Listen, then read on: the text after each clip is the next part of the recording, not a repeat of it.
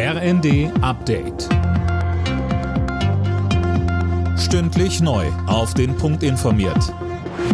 Ich bin Silas Quiring. Guten Tag. Die Ukraine meldet heftige Kämpfe im Donbass nach dem Fall der Hafenstadt Mariupol. Ziel der Angreifer sei es, die totale Kontrolle der Regionen Donetsk und Luhansk zu erringen und ein Landkorridor zur besetzten Krim zu haben, heißt es vom Generalstab. In der vergangenen Nacht hatten sich die letzten ukrainischen Soldaten im Stahlwerk von Mariupol ergeben.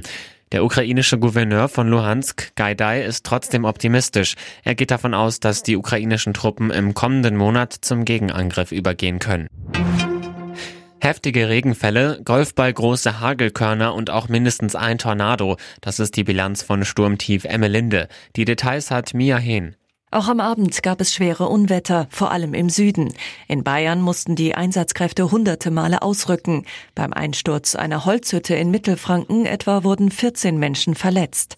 In Wittgart in Rheinland-Pfalz starb ein 38-jähriger Mann nach einem Stromschlag in einem vollgelaufenen Keller.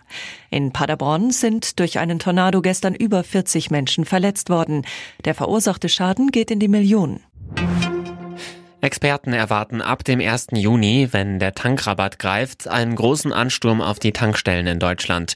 Gleichzeitig befürchten sie, dass der Effekt des Tankrabatts verpuffen wird. Das schreibt die Bild. Demnach gehen die Experten davon aus, dass die Spritpreise vor dem 1. Juni nochmal künstlich in die Höhe getrieben werden, damit trotz Rabatt weiter Geld in die Kasse kommt. An den kommenden beiden Feiertagswochenenden setzt die Deutsche Bahn deutlich mehr Züge ein als sonst, vor allem auf den besonders stark nachgefragten Strecken zwischen Hamburg und München oder NRW und Berlin. Insgesamt sollen 50 Sonderzüge für Entlastung sorgen. Alle Nachrichten auf rnd.de